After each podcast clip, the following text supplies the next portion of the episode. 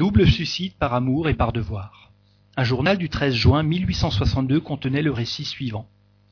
La demoiselle Palmyre, modiste, demeurant chez ses parents, était douée d'un extérieur charmant auquel se joignait le plus aimable caractère. Aussi était-elle recherchée en mariage. Parmi les aspirants à sa main, elle avait distingué le sieur B, qui éprouvait pour elle une vive passion. Quoique l'aimant beaucoup elle-même, elle crut cependant devoir, par respect filial, se rendre aux vœux de ses parents en épousant le sieur D, dont la position sociale leur semblait plus avantageuse que celle de son rival. Les sieurs B et D étaient amis intimes. Quoique n'ayant ensemble aucun rapport d'intérêt, ils ne cessèrent pas de se voir. L'amour mutuel de B et de Palmyre, devenu dame D, ne s'était nullement affaibli. Et comme il s'efforçait de le comprimer, il l'augmentait en raison même de la violence qu'on lui faisait. Pour essayer de l'éteindre, B prit, le parti de se marier. Il épousa une jeune femme possédant d'éminentes qualités, et il fit tout son possible pour l'aimer. Mais il ne tarda pas à s'apercevoir que ce moyen héroïque était impuissant à le guérir. Néanmoins, pendant quatre années, ni B ni la dame D ne manquèrent à leur devoir. Ce qu'ils eurent à souffrir ne saurait s'exprimer, car D, qui aimait véritablement son ami, l'attirait toujours chez lui, et lorsqu'il voulait fuir, le contraignait à rester. Les deux amants, rapprochés un jour par une circonstance fortuite qu'ils n'avaient pas cherchée, se firent part de l'état de leur âme, et s'accordèrent à penser que la mort était le seul remède aux maux qu'ils éprouvaient. Ils résolurent de se faire mourir ensemble et de mettre leur projet à exécution le lendemain, le sieur D devant être absent de son domicile une grande partie de la journée. Après avoir fait leurs derniers préparatifs, ils écrivirent une longue et touchante lettre expliquant la cause de la mort qu'ils se donnaient pour ne pas manquer à leur devoir. Elle se terminait par une demande de pardon et la prière d'être réunis dans le même tombeau. Lorsque le sieur D rentra, il les trouva asphyxiés. Il a respecté leurs derniers vœux et a voulu qu'au cimetière, ils ne fussent pas séparés. Ce fait ayant été proposé à la Société de Paris comme sujet d'étude, un esprit répondit. Les deux amants qui se sont suicidés ne peuvent encore se voir, ne peuvent encore vous répondre. Je les vois. Ils sont plongés dans le trouble et effrayés par le souffle de l'éternité. Les conséquences morales de leur faute les châtieront pendant des migrations successives où leurs âmes dépareillées se chercheront sans cesse et souffriront le double supplice du pressentiment et du désir. L'expiation accomplie, ils seront réunis pour toujours dans le sein de l'éternel amour. Dans huit jours, à votre prochaine séance, vous pourrez les évoquer. Ils viendront, mais ils ne se verront pas. Une nuit profonde les cache pour longtemps, l'un à l'autre. Évocation de la femme. Voyez-vous votre amant avec lequel vous vous êtes suicidé? Réponse Je ne vois rien. Je ne vois pas même les esprits qui rôdent avec moi dans le séjour où je suis. Quelle nuit, quelle nuit, et quel voile épais sur mon visage. Quelle sensation avez-vous éprouvée lorsque vous vous êtes réveillé après votre mort? Étrange, j'avais froid et je brûlais. De la glace courait dans mes veines, et du feu était dans mon front. Chose étrange, mélange inouï, de la glace et du feu semblait m'étreindre. Je pensais que j'allais succomber une seconde fois. Éprouvez-vous une douleur, une douleur physique? Réponse Toute ma souffrance est là et là. Que voulez-vous dire par là et là? Réponse Là dans mon cerveau, là dans mon cœur.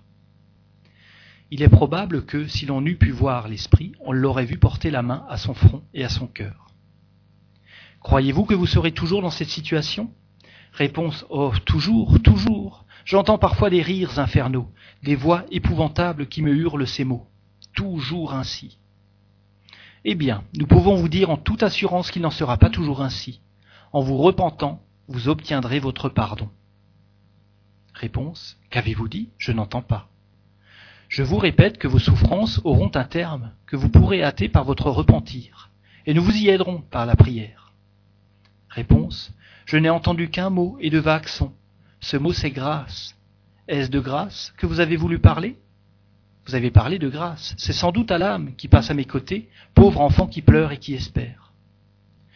Une dame de la société dit qu'elle vient d'adresser à Dieu une prière pour cet infortuné et que c'est sans doute ce qui l'a frappé, qu'elle avait en effet mentalement imploré pour elle la grâce de Dieu. Vous dites que vous êtes dans les ténèbres. Est-ce que vous ne voyez pas? Réponse Il m'est permis d'entendre quelques-uns des mots que vous prononcez, mais je ne vois qu'un crêpe noir sur lequel se dessine, à certaines heures, une tête qui pleure. Si vous ne voyez pas votre amant, ne sentez-vous pas sa présence auprès de vous? Car il est ici. Réponse Oh, ne me parlez pas de lui, je dois l'oublier pour l'instant si je veux que du crêpe s'efface l'image que j'y vois tracée. Quelle est cette image? Réponse Celle d'un homme qui souffre et dont j'ai tué l'existence morale sur la terre pour longtemps. En lisant ce récit, on est tout d'abord disposé à trouver à ce suicide des circonstances atténuantes, à le regarder même comme un acte héroïque, puisqu'il a été provoqué par le sentiment du devoir. On voit qu'il en a été jugé autrement, et que la peine des coupables est longue et terrible pour s'être réfugié volontairement dans la mort, afin de fuir la lutte. L'intention de ne pas manquer à leur devoir était honorable sans doute, et il leur en sera tenu compte plus tard. Mais le vrai mérite eût consisté à vaincre l'entraînement, tandis qu'ils ont fait comme le déserteur qui s'esquive au moment du danger. La peine des deux coupables consistera, comme on le voit, à se chercher longtemps sans se rencontrer, soit dans le monde des esprits, soit dans d'autres incarnations terrestres. Elle est momentanément aggravée par l'idée que leur état présent doit durer toujours.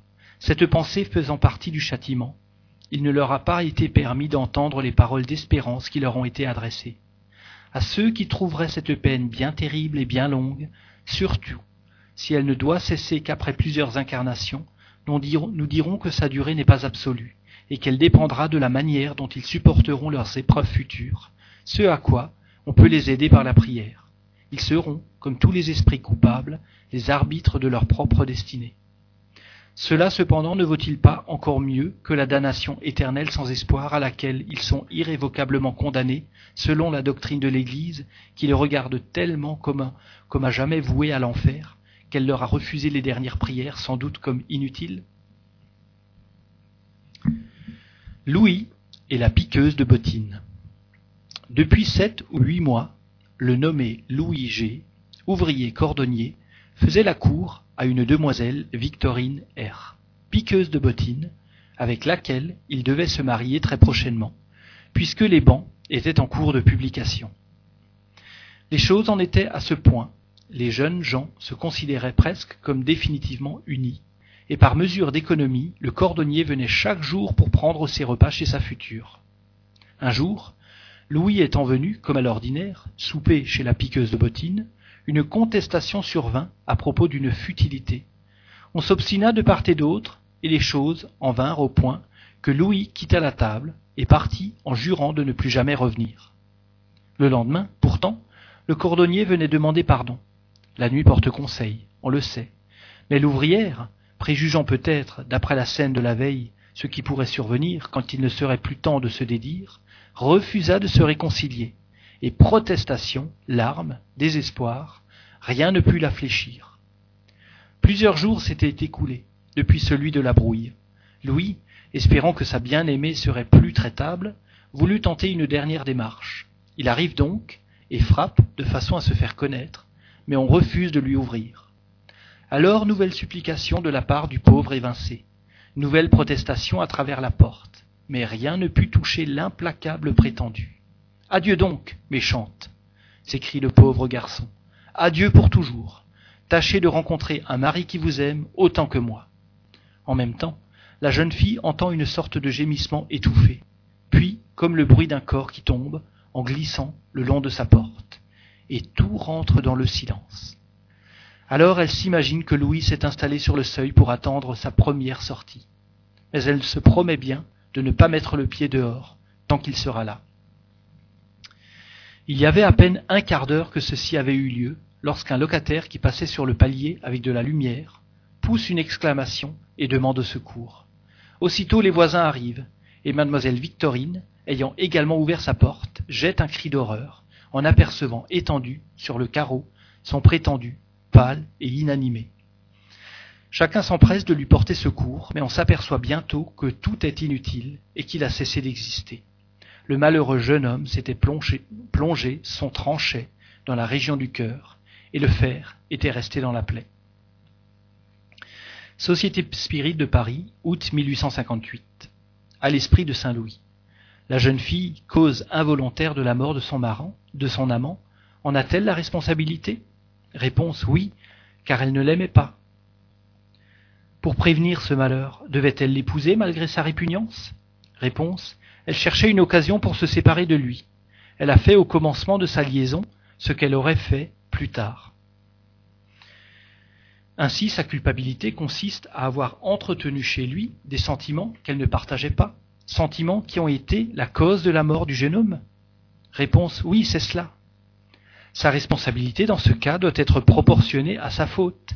Elle ne doit pas être aussi grande que si elle eût provoqué volontairement la mort. Réponse cela saute aux yeux. Le suicide de Louis trouve-t-il une excuse dans l'égarement ou la plongée l'obstination de Victorine? Réponse oui, car son suicide, qui provient de l'amour, est moins criminel aux yeux de Dieu que le suicide de l'homme qui veut s'affranchir de la vie par un motif de lâcheté. L'esprit de Louis G ayant été évoqué une autre fois, on lui adressa les questions suivantes. Que pensez-vous de l'action que vous avez commise? Réponse Victorine est une ingrate. J'ai eu tort de me tuer pour elle, car elle ne le méritait pas. Elle ne vous aimait donc pas? Réponse non. Elle l'a cru d'abord. Elle se faisait illusion. La scène que je lui ai faite lui a ouvert les yeux. Alors elle a été contente de ce prétexte pour se débarrasser de moi. Et vous, l'aimiez-vous, l'aimiez-vous sincèrement? Réponse, j'avais de la passion pour elle. Voilà tout, je crois. Si je l'avais aimée d'un amour pur, je n'aurais pas voulu lui faire de la peine. Si elle avait su que vous vouliez réellement vous tuer, aurait-elle persisté dans son refus? Réponse, je ne sais. Je ne crois pas car elle n'est pas méchante, mais elle aurait été malheureuse. Il vaut encore mieux pour elle que cela se soit passé ainsi.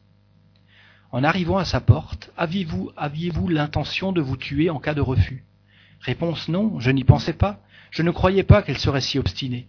Ce n'est que quand j'ai vu son obstination qu'alors un vertige m'a pris. Vous semblez ne regretter votre suicide que parce que Victorine ne le méritait pas. Est-ce le seul sentiment que vous éprouvez?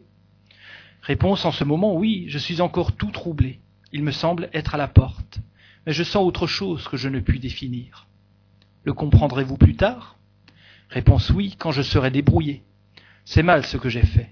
J'aurais dû la laisser tranquille. J'ai été faible, et j'en porte la peine. Voyez-vous, la passion aveugle l'homme, et lui fait faire des bien des sottises. Il les comprend quand il n'est plus temps. Vous dites que vous en portez la peine. Quelle peine souffrez-vous? Réponse J'ai eu tort d'abréger ma vie. Je ne le devais pas. Je devais tout supporter plutôt que d'en finir avant le temps. Et puis je suis malheureux, je souffre. C'est toujours elle qui me fait souffrir. Il me semble être encore là, à sa porte, l'ingrate. Ne m'en parlez plus, je n'y veux plus penser. Cela me fait trop mal. Adieu. On voit encore là une nouvelle preuve de la justice distributive qui préside à la punition des coupables, selon le degré de la responsabilité dans la circonstance présente, la première faute est à la jeune fille qui avait entretenu chez Louis un amour qu'elle ne partageait pas et dont elle se jouait. Elle portera donc la plus grande part de la responsabilité. Quant au jeune homme, il est puni aussi par la souffrance qu'il endure, mais sa peine est légère, parce qu'il n'a fait que céder à un mouvement irréfléchi et à un moment d'exaltation au lieu de la froide préméditation de ceux qui se suicident pour se soustraire aux épreuves de la vie.